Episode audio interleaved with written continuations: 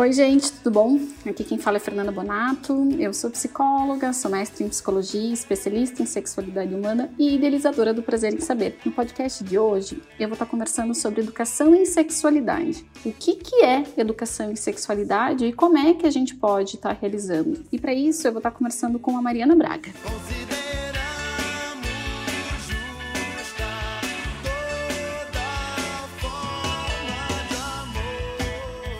Mariana Braga é uma mulher incrível.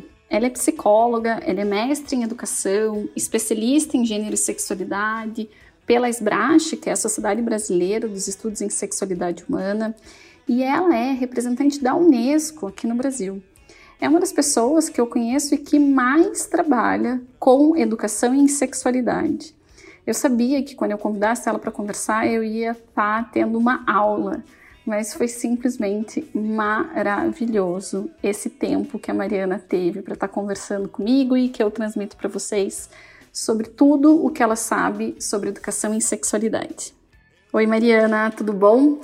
Queria começar pedindo para você se apresentar. Acho que vai ser muito mais fácil você falar um pouquinho da tua experiência, né, de todo esse teu currículo, do que eu ficar lendo. Você pode falar um pouquinho mais sobre você para gente? Eu comecei na minha jornada acadêmica na Unesp, no campus de Assis, em São Paulo. Me formei aqui em Brasília há 22 anos. Tenho várias especializações em gestão de qualidade, em projetos, em análise políticas de educação. Tenho uma em educação sexual pela SBRASH, pela Sociedade Brasileira de Sexualidade Humana. Trabalho há muitos anos em organizações da sociedade civil, já trabalhei é, no governo do Distrito Federal, no setor privado, já fui professora do ensino especial, quando o ensino especial não era inclusivo. Hoje, é, o Plano Nacional de Educação estabelece que a educação especial tem que ser exclusiva, que as pessoas com deficiência, as crianças e adolescentes com deficiência, devem estar na escola. Mas eu fiz questão de contar essa história para dizer para você por que, que eu cheguei na educação em sexualidade. Eu era estagiária de psicologia numa PAI, não vou dizer qual a PAI, não é nem a PAI, mas era numa instituição tipo a PAI. Tinha duas, dois adolescentes uma menina com paralisia cerebral com 17 anos e um menino com síndrome de Down com 15. E eles começaram a se apaixonar. E aquilo para mim foi mágico. Eu, tava, eu era estagiária de psicologia dessa instituição, eu já estava para me formar, e aquilo para mim eu falei: que que incrível! Eu fazia os planos de aula, eu estabelecia tudo. E eu chamei a professora regente e falei assim: que ótimo, eu acho que a gente precisa orientar esse casal, o que pode, o que não pode, como é que deve ser feito, como não. E a professora me disse: de forma alguma, vamos separá-los. Vamos por um, turno matutino, outro no vespertino, chamou as famílias, pediu para separar. E aquilo para mim foi de uma violência, de uma agressão tão grande. E eu era uma estagiária. Apesar de eu estar ali argumentando, contrapondo, eu fui voto vencido. E aí, aos poucos, eu fui estudar, né? Por que, que aquilo era uma violência, ainda mais com pessoas com deficiência. E aí, passei anos estudando sexualidade de pessoas com deficiência Entrei na Unesco, estou na Unesco desde 2002, sou oficial de programas de educação da Unesco, de educação inclusiva, educação em sexualidade e educação em saúde. Então, esses são os meus temas. Sou ponto focal de gênero também. Então, são os temas que me movem. Por que, que eu trabalho prioritariamente com crianças e adolescentes, mas não exclusivamente, para ter um mundo melhor para este público, para que eles se sintam com mais direitos, com direitos conquistados. Que trabalho incrível, assim, porque eu acho que deve ser maravilhoso poder trabalhar com políticas públicas voltadas para a sexualidade, principalmente diante de tantas dificuldades que a gente tem para falar sobre sexualidade e ao mesmo tempo de tantas vivências que acabam sendo prejudicadas, né, por não se falar. Então, desde uh, quantos abusos, né, quantas violências sexuais a gente vive, porque as pessoas acham que a gente não pode falar, enquanto as pesquisas mostram coisas totalmente diferentes. Quantas pessoas que têm uma sexualidade que não é sadia também, porque a gente não fala. Quando eu criei o Prazer em Saber, era um espaço para eu estar dialogando mais com profissionais. E hoje meu público é de pessoas que querem entender um pouco mais da sexualidade. A grande maioria das pessoas que me seguem são mulheres. E eu acabo recebendo muita mensagem pedindo para falar sobre educação sexual. É necessário que a gente fale sobre isso. Mas fica aquela situação assim, de quem tem a responsabilidade de falar, né? Quem tem que falar é escola, é família. Então, não sei se você sabe, Mariana, mas a minha dissertação de mestrado, ela foi voltada para a formação de psicólogos e psicólogas aqui de Curitiba, diante da sexualidade, e foi bem interessante, porque assim, se no ensino fundamental e no ensino médio existem algumas leis que proíbem, né, tentam proibir as pessoas falarem sobre sexualidade no ambiente escolar, nas universidades não existem esses impedimentos legais, mas mesmo assim continua aquele silenciamento, sabe? Eu vejo que tem muita gente que tem muita dúvida sobre a educação em sexualidade, né? No ambiente escolar, assim, a impressão que eu tenho é que tem muita gente que fala, não, a escola tem que falar, mas outras pessoas são mais como é que a gente vai falar, porque a gente sabe que muitos, muitas faculdades de pedagogia, de letras, também não trabalham sobre a temática. Então, assim, a abordagem que a escola pode ter, né, dentro do, do dia a dia mesmo, né, seja claro. do ensino fundamental ou médio, ou até mesmo um, do ensino superior diante da sexualidade. Você tocou em pontos fundamentais, Fernanda, de quem é o papel para falar sobre educação e sexualidade? É da escola, é da família? De todos nós, eu acho que não tem dúvida.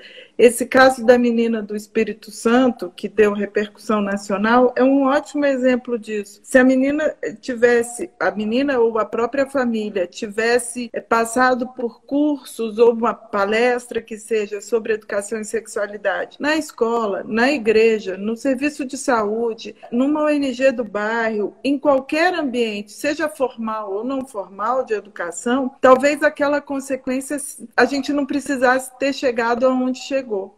Uhum. Entendeu? Então, quer dizer, eu acredito que todos os espaços coletivos são ambientes para você discutir de forma saudável educação e sexualidade. Uhum. E aí eu quero voltar um pouco por que, que é, a Unesco adota essa nomenclatura educação e sexualidade, que há muitos anos a gente falou educação sexual e muitos profissionais falam no Brasil hoje educação sexual. Em 2008, o Congresso Internacional de AIDS aconteceu no México. E quando houve esse congresso no México, o governo do México convocou uma reunião de ministros de educação e de saúde paralelo à Conferência Internacional de AIDS. Naquele momento, já estava havendo no mundo inteiro, inclusive na América Latina, um movimento que a gente conhece no Brasil como ideologia de gênero, que era um, um movimento de você desqualificar a ciência, desqualificar os gestores e o espaço público para falar de gênero e sexualidade e você colocar as igrejas é, que eram espaços privados em espaços públicos de poder. Esse livro do Boaventura, Boaventura uhum. de Souza dos Santos, Se Deus fosse ativista dos direitos humanos, é um ótimo livro que conta toda essa trajetória de como é que as igrejas passaram a ocupar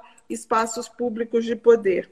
E dão exemplos do mundo inteiro, inclusive do Brasil. Nesse movimento, onde as igrejas passaram a ocupar espaços públicos, e esse movimento da ideologia de gênero, o governo do México chamou essa reunião de ministros de Educação e de Saúde para dizer: a gente precisa falar de sexualidade e gênero na escola, porque como é que a gente vai garantir esses direitos porque são direitos das crianças e dos adolescentes e dos jovens, e a gente não pode retroceder frente a esse avanço das igrejas. Dessa reunião de ministros da América Latina e do Caribe, saiu que a, a nomenclatura que se adotaria para a região seria a educação integral em sexualidade, educação em sexualidade, comprehensive sexuality education ou educação integral para a sexualidade em espanhol. Por quê? Porque educação sexual tem uma conotação muito específica que você trata exclusivamente de órgãos genitais e promoção sexual. Quando você fala de educação em sexualidade, você fala de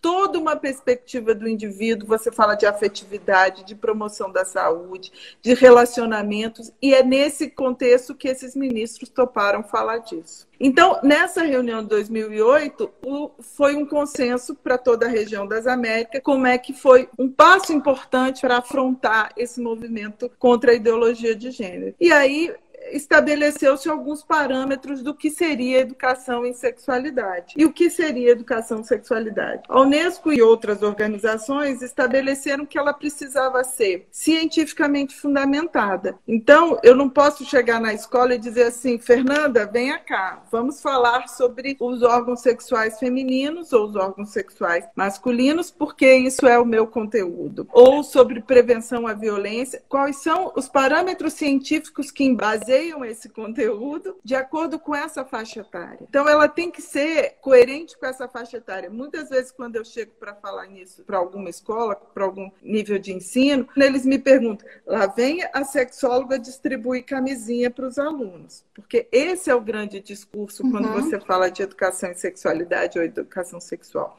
Mas não, se você entende que uma educação em sexualidade ela é apropriada para o nível de ensino, ela é apropriada para a faixa etária, para o desenvolvimento do, do indivíduo e ela é coerente com a cultura onde ela está desenvolvida. Primeira vez que eu fui à Amazônia falar com os indígenas sobre HIV e sobre prevenção de vírus, hoje, nesse contexto de pandemia que a gente está vivendo, é super importante mas sobre vírus, ele me disse assim: não me lembro quantos anos tem isso, mas ele me disse assim: o HIV foi inventado por José Serra para matar os índios. Ou os índios morrem de HIV ou morrem de camisinha. Serra era ministro naquela época. Aí caiu a ficha que era assim: a gente precisava falar a partir do contexto indígena. Eu contratei uma antropóloga para trabalhar com ele a perspectiva deles. Então, o material é todo produzido em língua indígena, é todo escrito por eles e ilustrado por eles. Então, eles fazem a perspectiva do que é o vírus, do que é o corpo corpo. Então, o corpo para eles não é o nosso corpo. O corpo para eles tem uma outra expectativa. Aí, quando a gente discute vulnerabilidade, por exemplo, com, com a etnia Canamari, uma das maiores vulnerabilidades para eles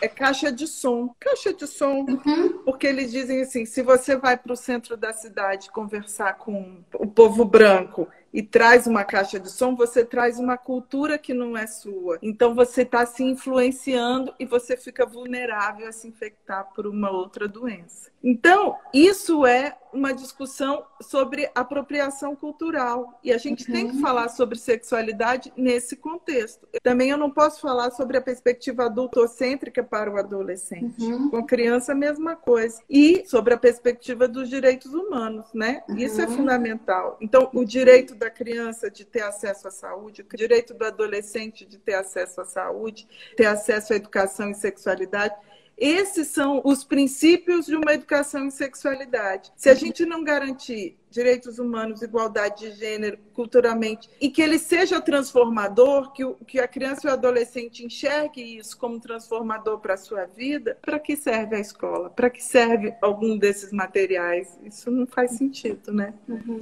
Eu tenho um colega, um psiquiatra daqui de Curitiba, que uma vez ele me disse uma frase que me marcou muito. Ele falou assim, Fer, não é porque eu fiz medicina que eu sei tudo da medicina. E eu carrego isso para psicologia e para sexologia também, né?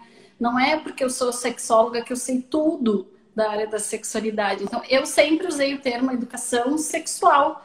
E eu comecei falando que eu ia aprender, como você já estou aqui, boca aberta, aprendendo porque faz muito mais sentido mesmo educação em sexualidade, porque eu até lembro que em alguns um, documentos legais se falava muito assim, num trabalho de orientação sexual, e era algo que as pessoas imaginavam como a, a, orientação homoafetiva, né, Exatamente. a bissexualidade ou a sexualidade.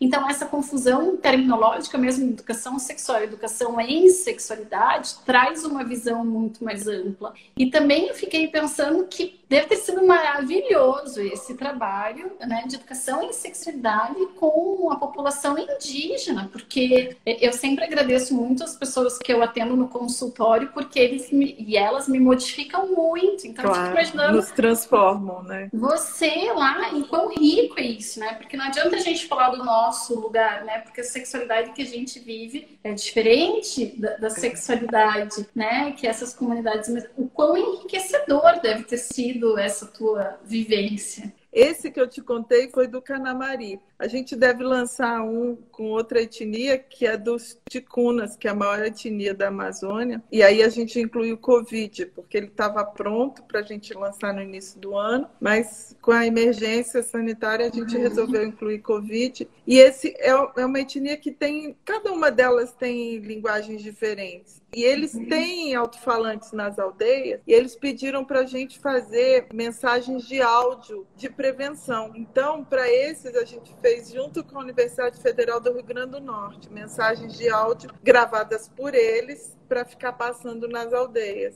Então, cada um tem a sua singularidade, uhum. mas é um trabalho muito interessante. E o próximo é da etnia Waral, que é uma etnia venezuelana que, por conta dos refugiados e da situação na Venezuela, estão imigrando para o Brasil e estão em situação de emergência muito grave. E aí uhum. a gente está fazendo por eles também. Esse está começando agora, esse vai demorar para sair. E tudo isso é, é a Unesco que está fazendo? Tem parceria com o governo federal ou é pela. Como é que funciona isso? esse é um projeto que começou há alguns anos, né? Então, esse aqui começou em 2012. Então, a gente fez uma parceria é, Unesco-UNAIDS, que é a Agência das Nações Unidas uhum. sobre HIV/AIDS, o Departamento de HIV/AIDS do Ministério da Saúde e a própria FUNAI e a CESAI, que é a Secretaria de Saúde Indígena do Ministério da Saúde. Como a gente fez as, os materiais para as escolas indígenas, a CESAI avaliou o, o material para saber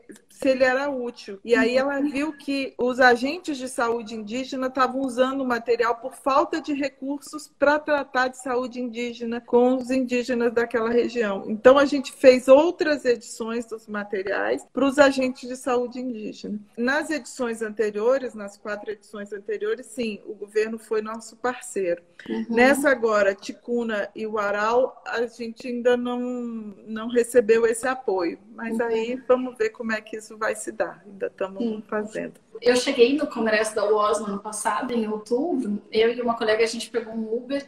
E daí a gente conversando, daqui a pouco a gente escutando aquele espanhol e sexualidade, sexualidade, e a gente parou, começou a escutar. Era um programa que fazia um trabalho de educação sexual 5 horas da tarde na rádio aberta. Daí o Uber falou pra gente, não é porque tem uma proposta do governo agora pelo alto índice de gravidez na adolescência, eles estão usando esses espaços. Então eu fico, veja, né, a gente está falando de, de, algo que começou no México lá em 2008, né? Você me conta desse trabalho maravilhoso, né, que começa em 2012 com as tribos indígenas, e ainda eu fico pensando que dificuldade que é falar dentro do ambiente escolar, né, sobre sexualidade, porque é função da escola falar sobre sexualidade, de quem quer é essa função?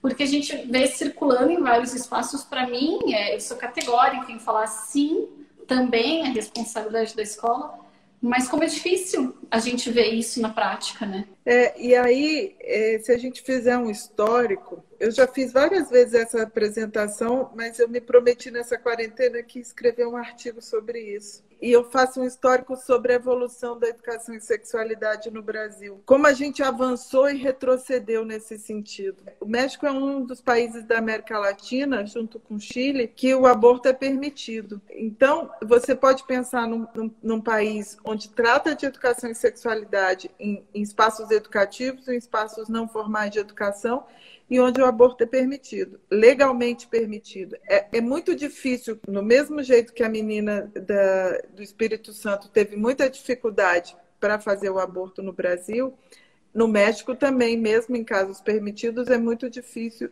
as adolescentes ou mesmo mulheres conseguirem fazer aborto. Mas já é um avanço. No Brasil, a gente percebe que a década de 90, início dos anos 2000, a gente avançou muito nessa agenda e que agora retrocedeu. E aí eu queria te dizer, assim, dar alguns exemplos de como é possível falar dessas temáticas, como é que alguns países, e aí eu cito países perto, porque quando a gente pode falar da Dinamarca, dos países nórdicos, parece que assim está muito longe, longe, da gente. É, e aí eu gosto de falar de quem está pertinho para dizer assim, gente, olha, isso é possível. Tem uma, uma escola numa cidade que chama Samambaia, que é aqui no Distrito Federal, é uma zona periférica, que há alguns anos eu visitei e que até hoje ela continua com um projeto de prevenção à gravidez e discussão de igualdade e equidade de gênero. Uhum. É, sobre paternidade responsável. Ela fez uma parceria com uma granja e ela pega pintinhos de galinha. A professora divide a turma em casais, não necessariamente homens e mulheres, mas em casais. E aí ela diz assim: vocês têm que cuidar deste pintinho por um mês e o pintinho tem que sobreviver. Aí começa a discussão. O menino, eu pago a, ra a, a ração, você cuida de noite. Ah, não, pintinho é, pia a noite inteira. Eu não posso ficar com o pintinho. Quem cuida, quem não cuida, quem educa o pintinho para fazer xixi no lugar dele, para não sair do lugar dele. E ela começa a discutir paternidade responsável, cuidado, quem cuida, quem não cuida, qual é o papel da mãe, qual é o papel do pai. E é uma experiência muito interessante para discutir gênero, sexualidade, prevenção da gravidez. No caso dessa escola, as taxas de gravidez na adolescência despencaram, com um projeto simples com a parceria da granja. Isso é uma estratégia, entendeu? E é uma área que não é zona rural, mas é zona bem periférica. Pernambuco, por exemplo, é, tem escolas que trabalham com cordel, que é uma cultura apropriada pelo Estado. Então, como é que você pode utilizar a literatura de cordel? Então, estimular a turma para assim, Cada um, cada dupla, cada grupo vai fazer uma literatura de cordel, um sobre igualdade de gênero, um sobre gravidez, outro sobre sexualidade. De que forma você pode estimular a turma a fazer isso? Pernambuco faz isso. Uhum. E faz isso, inclusive, sobre infecções sexualmente transmissíveis, por outras discussões de direitos sexuais. Araxá quando eu fui ao México ano passado, um dos trabalhos que eu apresentei foi esse trabalho que eu fiz com Araxá. Araxá é um município pequeno no interior de Minas que tem um livro que chama História da Tartanina. Eles fizeram formação de professores e outros profissionais de cuidado. Eles contam a história na educação infantil para estimular as crianças a identificarem situação de abuso sexual e violência. É claro que as taxas de violência e abuso no município cresceram enormemente. Uhum. Aí você vai dizer assim: ah, Araxá é o município de Minas que mais tem abuso. Não. É, é que o município conseguiu trabalhar aquelas questões, conseguiu formar o conselho tutelar, conseguiu formar toda a rede de cuidados para identificar essas pessoas. Inclusive, tem um caso que eu discuti no Congresso que deu muita discussão, que foi é, uma avó entregava a neta para um abusador em troca de uma cesta básica. Quando a história da tartanina chegou na escola, e aí ela disse isso para a professora: professora, aquilo que a tartanina, a tartanina era uma tartaruga que contava como é que não podia ser tocada e tal. Aí ela disse: professora, isso me acontece, mas não conta para minha avó, porque a minha avó me disse que se, se alguém souber, a gente vai morrer de fome. Então, imagina a situação daquela criança de denunciar a própria avó. Quer dizer, ela, claro que ela não tinha a menor noção de, do que era denúncia, mas ela sabia que ela estava pondo a avó em risco. E existem outros inúmeros casos que isso significa separar crianças de pais, ou que o pai teve que ser preso, ou o tio, um familiar teve que ser preso. Então, isso acontece o Brasil começou a falar de sexualidade na escola em 93. O Brasil já estava falando disso e já estava formando professores. O Chile foi incluir isso no currículo no, na, na década de 2000 e hoje já avançou muito as discussões disso. Uhum. Já incluiu isso, os temas de sexualidade e gênero no currículo, já, já formou professores. Agora, é política pública. Ninguém tira isso do currículo. O Rio Grande do Sul, por exemplo, ele faz uma gincana entre as escolas. Quem é que pode falar desse tema? Ele faz uma exposição itinerante. Então, os estudantes entram por uma exposição. O que é o vírus? O que é o corpo? Como é que eu posso me proteger? O que significa ser vulnerável? Então, a gincana, ao longo do ano, também promove é, discussões de gênero, sexualidade, uhum. a questão da afetividade e tudo isso apropriado à faixa etária. É claro que os meninos do início do Fundamental 1 não têm os mesmos conteúdos do ensino médio, cada um tem apropriado à sua faixa etária. Tem uma colega minha, que também é psicóloga, Fabiane é, da Silva, ela é de Jaraguá do Sul. Eu não sei o cargo correto da Fábio, mas ela é secretária de alguma coisa da saúde de Jaraguá. E eles também têm uma gincana com os adolescentes do ensino médio. E são muito legais os dados que ela traz, assim, da é. diminuição, né, da gravidez na adolescência, uh, do aumento do sexo seguro, do reconhecimento de quais são as infecções sexualmente transmissíveis. Ela tem um trabalho muito legal. Mas o que eu queria te perguntar, eu fico bem feliz de saber que esses trabalhos acabam sendo feitos, mas tem um colega meu, que ele também é psicólogo, o Bruno Cherubim Parolin, e ele até perguntou né? Como quebrar essa visão preconceituosa hoje presente no discurso político sobre educação em sexualidade. Então, porque assim, eu fico super feliz com esses, com esses relatos, mas ao mesmo tempo fico preocupada com o que você falou há pouco, o quanto o Brasil progrediu, mas estagnou e até voltou, porque eu vejo como é difícil muitas vezes ter esse espaço. Tinha uma escola que me chamava para fazer um trabalho lá naquela época do quarto ano que começa a trabalhar os sistemas reprodutores, sistema respiratório, uhum. daí eles pegavam o sistema reprodutor e me chamavam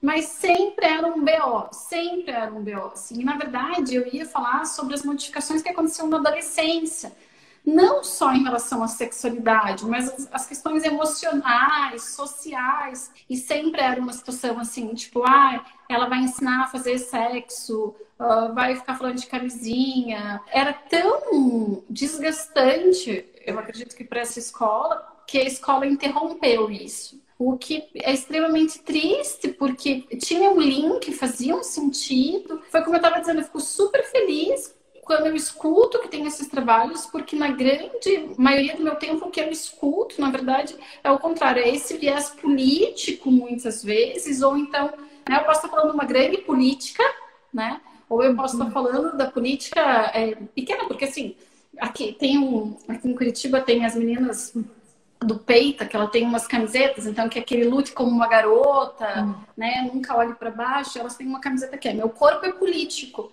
Então a gente pode estar falando, a gente sempre, a gente está imerso na política, né? Então eu posso estar falando tanto uma política é, dentro de uma família ou então dentro de uma uh, escola, como trabalhar, porque eu, eu percebo que é sempre uma barreira que a gente tem.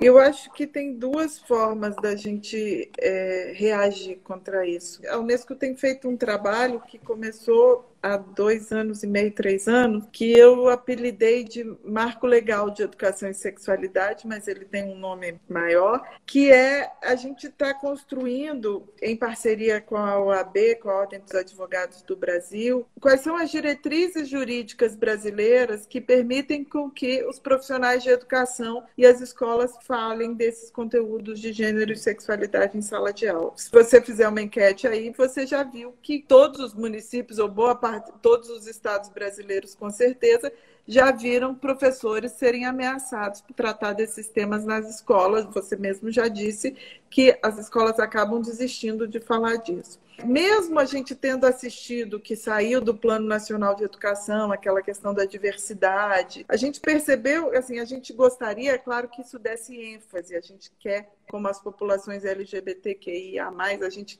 gostaria de ter ênfase. Mas o fato de, de não ter dado ênfase não quer dizer que a gente não possa falar disso. A gente está fazendo esse estudo que já está pronto, está em fase final de diagramação, deve ser lançado até o final do ano, que é amparar o professor, da mesma forma que eu falei quais são as diretrizes e os parâmetros para falar disso em sala de aula, a gente tem um documento que chama Orientações ah, Técnicas de educação e sexualidade para o cenário brasileiro. Se você quer falar sobre cultura, sociedade direitos humanos, desenvolvimento humano, comportamento sexual por faixa etária e por nível de ensino, a gente pegou cada um desses conceitos chaves e do tópico de aprendizagem e relacionou isso com o ordenamento jurídico brasileiro. Então, olha, professor, para você falar desses temas com essa faixa etária, você tem este ordenamento jurídico que você pode falar disso. Então, vai ser um extenso é, arcabouço jurídico que o professor está garantido com que ele pode falar disso. É claro que ele não vai poder pegar o conteúdo do ensino médio para falar com a educação infantil. Está tudo ordenado. E aí tem a, Constituição, o Estatuto da Juventude, o Estatuto da Criança e do Adolescente, a Declaração Mundial de Educação para Todos. Aí as pessoas às vezes me perguntam: ah, mas a gente tem os parâmetros, as diretrizes curriculares nacionais, a própria Base Nacional Comum Curricular. De fato, a base não acabou com esses novos documentos. Então, tanto a Base Nacional Comum Curricular, as diretrizes, os parâmetros, a LDB, a Lei de Diretrizes e Bases da Educação, todos garantem com que o professor tenha liberdade de cátedra e fale disso. E, sobretudo, a Declaração Universal dos Direitos Humanos, da qual o Brasil é signatário. Então, a gente pode continuar falando disso. E a gente tem o artigo da Constituição, que eu gosto sempre de citar, que diz que o professor tem liberdade de aprender e ensinar, liberdade de cátedra.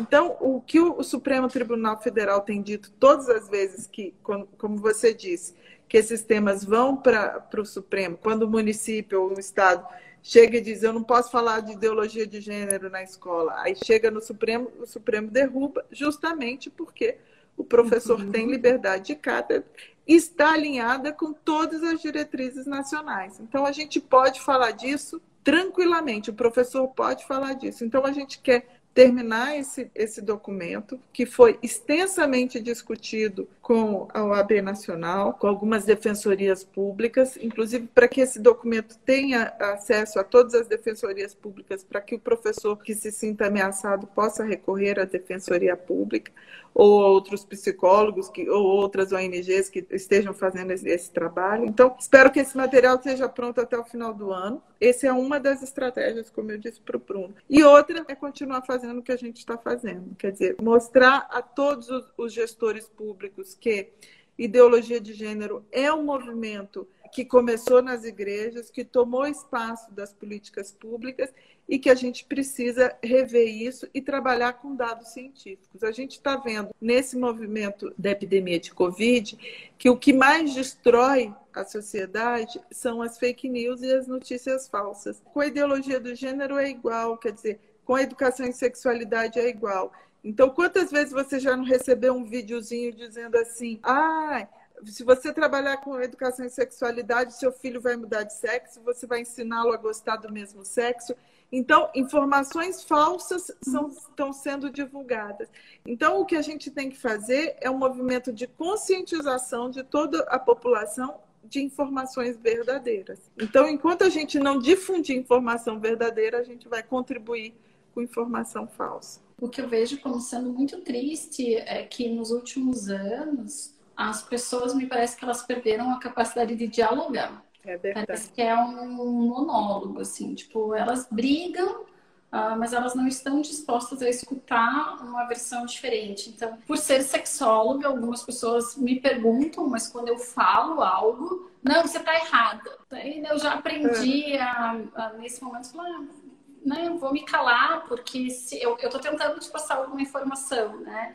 Então, no que tange a educação em sexualidade, é algo que eu sempre falo isso que a gente disse é pouco, né? Informar não é estimular, pelo contrário, né? Quando você realmente tem esse espaço e você faz conforme parâmetros que existem. Então, esse documento que você mostrou há pouco, da Unesco, é muito legal para professores, professoras, educadores, educadoras terem acesso, porque a gente não vai ultrapassar o limite de compreensão daquela criança, né? É. E eu acabo utilizando muito, falando assim Gente, educação que eu aprendi hoje, né? Educação em sexualidade é você falar, por exemplo, de respeito, de amor, de Tolerância, não violência, cultura de paz. Isso, então eu sempre digo assim, se a gente pudesse falar o que é uma relação sadia, a gente impedir tantas pessoas estarem num relacionamento abusivo, e Exatamente. isso é educação em sexualidade. É importantíssimo eu falar de infecções sexualmente transmissíveis, ainda mais porque a gente não vê mais campanhas sobre isso. Né? Se você for numa unidade básica de saúde, pode até ser que tenha um cartaz, mas os índices de sífilis, de gonorreia aumentaram, porque assim, não se tem mais campanha. Isso é educação em sexualidade? É, mas você falar que eu não sou propriedade de ninguém, que quando eu estou numa relação, eu não posso esquecer de mim mesma nessa relação, também é falar sobre é, sexualidade, né? Quando você fala do, do, que é amor, do que é respeito. E esse manual ele vai falando exatamente sobre isso, meu corpo, o corpo do outro, o prazer, né? A masturbação, mas dentro de cada faixa etária. Né? Então, eu acho que as pessoas ficam muito nessa educação sexual pensando no ato sexual, né? E esquecem desse todo, e nesse esquecimento eu acho que daí fica essa fake news, essa inverdade de que eu vou estar estimulando, enquanto na verdade você percebe, porque tem inúmeras pesquisas que mostram o quanto as pessoas são beneficiadas quando, respeitados os limites de compreensão de cada faixa etária, se fala sobre a sexualidade. Os índices de gravidez na adolescência diminuem, né? A, a, gente acaba prevenindo muito mais a violência sexual, porque se abre espaço para estar tá se reconhecendo. A questão do sexo seguro, os adolescentes acabam entendendo né, cada vez mais a importância da camisinha, entendem o funcionamento do anticoncepcional. Então, os índices, as pesquisas mostram isso, né? Pois é, você me lembrou uma história curiosa. Uma vez eu fui dar uma entrevista na TV Câmara, tinha um deputado que não, eu não me lembro qual, mas era um deputado da bancada religiosa que era contra a educação e sexualidade e que ele entrou pelo telefone eu não vi, ele não me via, e eu defendia a educação e sexualidade na escola, isso tem alguns anos. E aí ele não sabia quem eu era. Aí ele me dizia, ele dizia assim: eu sou contra a educação é, sexual. Mas essa pessoa que falou por último, que era eu, eu concordo com ela. então, assim, as pessoas concordam porque elas estabeleceram que concordam. Entendeu? Então, se ele tivesse me vendo, eu tinha certeza que ele ia dizer assim: sou contra o que você está dizendo, porque ele estaria me vendo ali. Então, assim, a gente tem estudos, e quando a gente fala em evidência científica, é exatamente isso. A gente tem evidências que uma educação em sexualidade adia o início das relações sexuais, que elas acontecem com menos frequência, que elas acontecem mais protegidas, que os adolescentes têm relações mais seguras, exatamente o que você estava dizendo, que aumenta o uso do preservativo, aumenta o uso de anticoncepcionais, diminui a violência de gênero e aumenta a equidade de gênero. Uhum. Então, nós estamos falando de uma educação integral, entendeu? Para um mundo mais justo, para um direito à educação, para um direito à saúde. Então, se a gente está falando de uma educação integral, por que tanta barreira? Uhum. Né?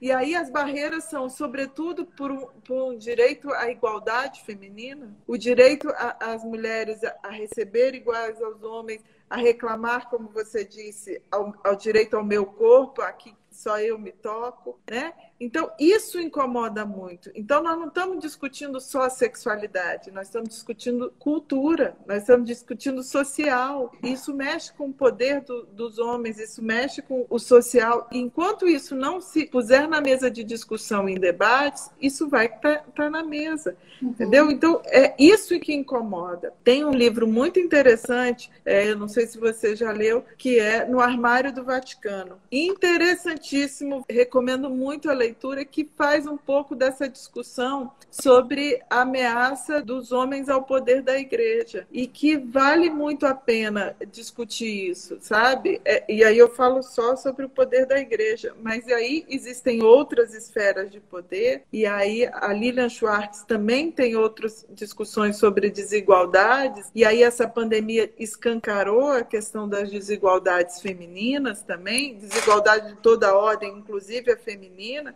que eu acho que é o que mais ameaça a questão da inclusão de educação e sexualidade dentro do currículo escolar. Por que, que nós vamos dar direitos iguais? Para homens e mulheres. Homens brancos estão numa posição confortável de poder, mulheres negras numa condição submissa. Então, essa discussão é, também está em xeque quando a gente coloca esse tema na mesa. A questão da violência. Homens negros morrem mais, mulheres negras sofrem mais violência, mulheres negras sofrem violência sexual. Então, quando você discute o poder do meu corpo, aqui ninguém mexe, isso tudo está em xeque. E aí, nessa pandemia, quando a gente vê números alarmantes de violência sexual, de violência doméstica, quantos mais vulneráveis, a gente vai ver que esse tema ainda vai ter muita repressão e muita dificuldade, porque aqueles que estão no poder precisam que esse tema permaneça. E pra, daí agora eu vou contribuir, né? Para quem quiser aprender um pouquinho mais sobre isso, os livros da Angela Davis são sensacionais. Então, assim, os livros dela já falavam sobre todo esse movimento norte-americano de Black Lives Matter há décadas atrás. Exatamente. Né? E é importante a gente pensar nisso, né, Mariana? Porque a gente vê que, assim, a WOS, esse ano, no Dia Mundial de Saúde Sexual, falou sobre o prazer sexual em tempos de Covid, porque a gente sabe que uh, muitas agressões sexuais acontecem dentro de casa. A gente sabe que muitos serviços ah, que garantem direitos sexuais e reprodutivos foram paralisados a nível mundial. Em relação à população LGBT, a gente sabe que tem muita gente que é discriminada dentro das próprias residências. E isso é uma coisa importante. Quando a gente fala de educação em sexualidade, a gente tem que sair muitas vezes da nossa bolha, né? Eu, Fernanda, da bolha mulher branca, heterossexual, classe média alta, pegando uh, tenso brasileiro, né? Uh, porque eu preciso falar também sobre educação em sexualidade a pessoas LGBTI que é mais. A gente criou, na verdade, na Aliança Nacional LGBTI, uma área de acolhimento e proteção à criança e adolescente LGBTI a mais. A gente precisa começar a falar sobre isso, porque a gente sabe que pela ausência de trabalhos em educação sexual são pessoas que muitas vezes não conseguem permanecer no ambiente escolar tamanha vulnerabilidade, discriminação e violência que sofrem. Vamos tentar mudar um pouco isso, né? Precisamos, porque é um direito humano. É um direito humano fundamental que garante o acesso a outros direitos humanos. Uhum. A gente precisa falar disso. Uhum. A Unesco tem um material sobre bullying e violência homofóbica e a gente trata homofóbica homofóbica contra todos os LGBTs, que eu posso te ajudar com isso. Eu acho que é um material bem importante. É, eu queria te agradecer muito. Vou te convidar para a parte 2 muita coisa que a gente precisa falar, é, mas eu queria te agradecer muito, Mariana, por essa aula. Assim, eu, eu comecei falando e vou terminar falando. É, é um aprendizado e eu acho que você tem muito a contribuir e muito a gente precisa falar ainda sobre isso, tirar muitas dúvidas e abrir muitos espaços para que a gente fale sobre então educação em sexualidade. E eu queria aproveitar que nós estamos aqui, que você tem um público muito grande, dizer que eu estou fazendo uma pesquisa sobre os impactos da pandemia com adolescentes, a vida afetiva e sexual dos adolescentes, que aí depois eu te conto quais são as minhas hipóteses, porque eu acho que essa pandemia vai impactar muito durante muitos anos essa nova geração de adolescentes. Muito obrigada Adorei. por todo esse conhecimento. Conversando com a Mariana, eu fico pensando quanto é possível a gente ter um processo de educação em sexualidade quando existem políticas públicas que colaboram para isso, quando direitos que são garantidos em leis, né, documentos que o Brasil é signatário, são colocados em prática. A gente já sabe que um bom processo de educação em sexualidade traz muitos benefícios, como a Mariana falou para gente, mas a gente precisa se fortalecer para fomentar, aumentar e, e, concretizar muitos projetos para além desses que a Mari trouxe, né?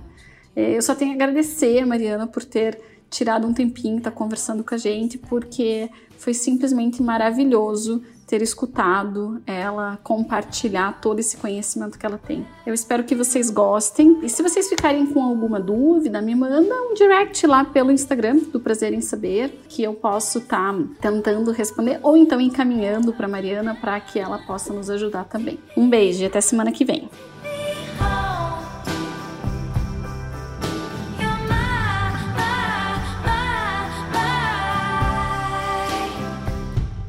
lover.